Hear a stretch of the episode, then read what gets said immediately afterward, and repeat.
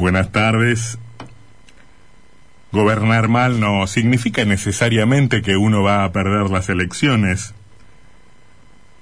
Ser agente del fracaso constante no significa necesariamente que uno va a ser sucesivamente derrotado en los comicios. Parecería que los políticos desarrollan habilidades como los animales adaptaciones a los medios hostiles. Aprenden a ganar elecciones en medio incluso de notorios o groseros fracasos. Em, así que gobernar y competir en elecciones son como artes diferentes, no siempre, no siempre vinculadas directamente entre sí. Se puede gobernar con pobres resultados y competir al mismo tiempo con una suerte envidiable. Ahora, pocas veces como en esta campaña, pocas veces como en este tiempo, se advierte lo poco que tienen para mostrar, lo poquito que tienen para ofrecer, los principales actores de la política nacional porque venimos de algo que es relativamente infrecuente en la Argentina, que es em, una eh, alternancia efectiva. Lo no peronista, lo no justicialista, tuvo que esperar 14 años, desde 2001 hasta 2015, para volver a tener una experiencia en el poder, en el gobierno nacional. Y en esos 14 años hubo sucesivas elecciones donde paulatinamente se iba perdiendo la posibilidad de comparar. ¿Con qué ibas a comparar eh, el gobierno que gobernaba en 2013 o en 2015? Con la experiencia de la alianza en 2001 era efectivamente una cosa muy lejana y hasta los actores habían cambiado o al menos se habían recomodar, reacomodado. Este, adviértase qué cosa, cómo se van perdiendo los parámetros de la comparación cuando, cuando hay reelecciones o cuando hay gobiernos de una misma identidad política. Por eso, la de este año, 2021, con elecciones legislativas, es una eh, circunstancia infrecuente, no solo por la condición de extraordinarios que tendrán estos comicios en medio de una pandemia y en medio de una cuarentena que más flexible en algún momento, más rígida en otro, nos viene de hecho coartando los márgenes de libertad y de trabajo y de producción desde hace más de un año. Eso ya la hace muy original a la elección de este año. Pero además es distinta o relativamente distinta esta elección legislativa, que es elección nacional, porque tenemos justamente la posibilidad de comparar a partir de los recuerdos muy frescos. De hecho, volvió a ser poder, volvió a ser gobierno nacional, la fuerza que había gobernado justamente en ese periodo, ¿no? Entre 2001 y, y 2015 y volvió a ser oposición la fuerza que había logrado colarse allí en 2015 para gobernar un turno entre tanto gobierno peronista. Así que efectivamente se puede se puede comparar o por lo menos hay elementos para llevar adelante alguna suerte de comparación. Y tal vez ahí, en esa posibilidad que, que, que se abre, en ese hecho que es susceptible de así ser mirado por, por, por la alternancia que efectivamente hubo en el, en el manejo del poder en la Argentina, digo, tal vez por eso y por ahí, por ese lugar, pueden buscarse las razones de la indiferencia, de la enorme indiferencia que hasta el hartazgo ya se ha ido marcando eh, en torno de qué es lo que sucede con la campaña electoral. Allí podría estar la raíz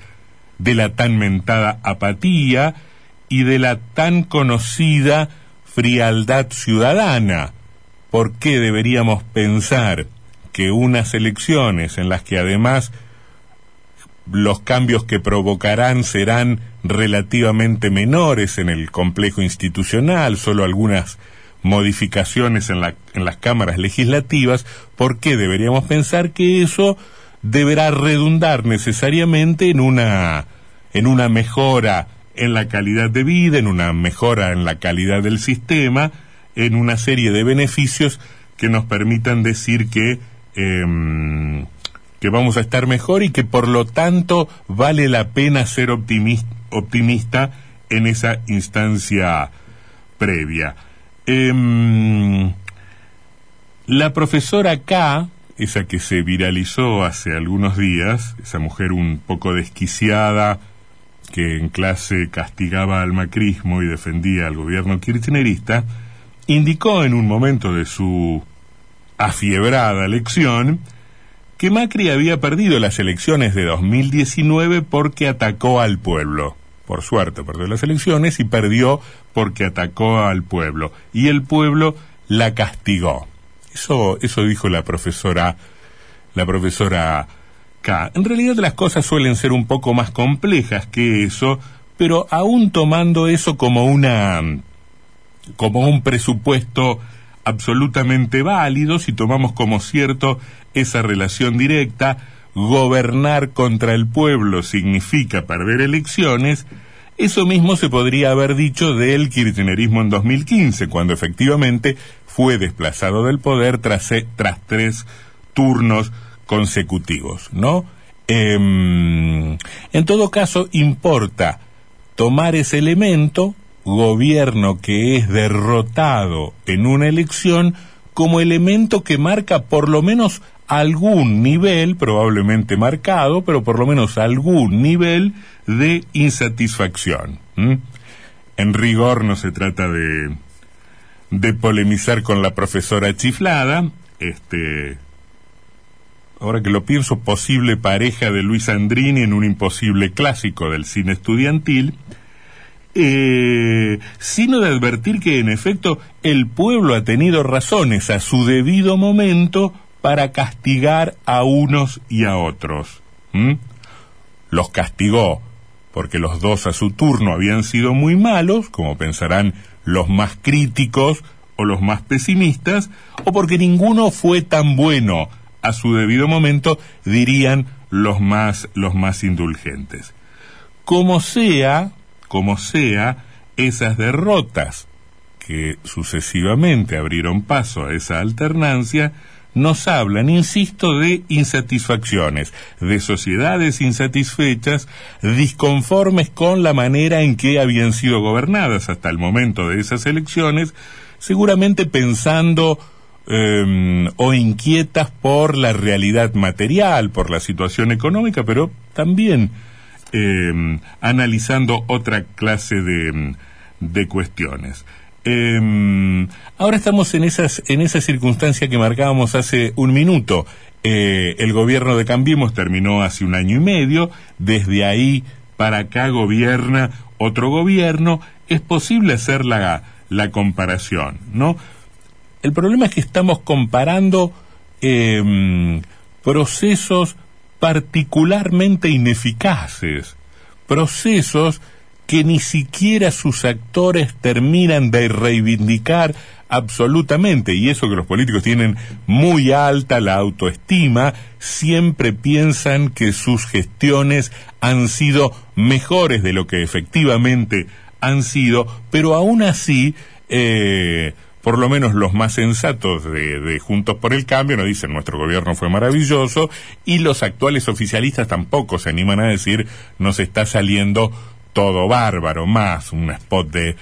la presidencia argentina respecto de que todo va a empezar a salir mejor de ahora en adelante, es un canto a la resignación, es un es una tremenda confesión de los problemas que ha tenido el gobierno para gestionar de manera más o menos exitosa eh, este tiempo. Eh, y por eso es muy difícil hablar de los méritos propios. A todo el mundo se le complica, eh, se le complica el trabajo de acumular simpatías o conseguir votos desde la enumeración de los logros propios. Es más factible, es más probable, es más eficaz en términos de economía de esfuerzos en tratar de quitarle votos al adversario desde el énfasis en sus errores eh, o en sus irregularidades o en sus torpezas que en mis propios méritos. Trabajo más para hacer notar lo malo que es mi adversario eh, que en remarcar lo meritorio que ha sido em, que, que ha sido mi gestión. Es muy difícil hablar de los méritos propios porque la sociedad no está valorando ni este presente ni lo eh, que eh, lo precedió, ni el gobierno inmediatamente eh, anterior. No valora, no está mirando positivamente ni este tiempo gris, que de todos modos tiene para el oficialismo siempre la posibilidad de esgrimir la pandemia como atenuante, ni la anterior incursión de cambiemos en el gobierno. Es verdad que la política, y acá hay un reduccionismo en el que todos nos embarcamos y nos equivocamos, la política es bastante más que el frente de todos y juntos por el cambio, hay otros actores por derecha, hay otros actores por izquierda, pero ciertamente el debate parece en gran medida reducido a esos dos grandes partidos, o mejor dicho, esas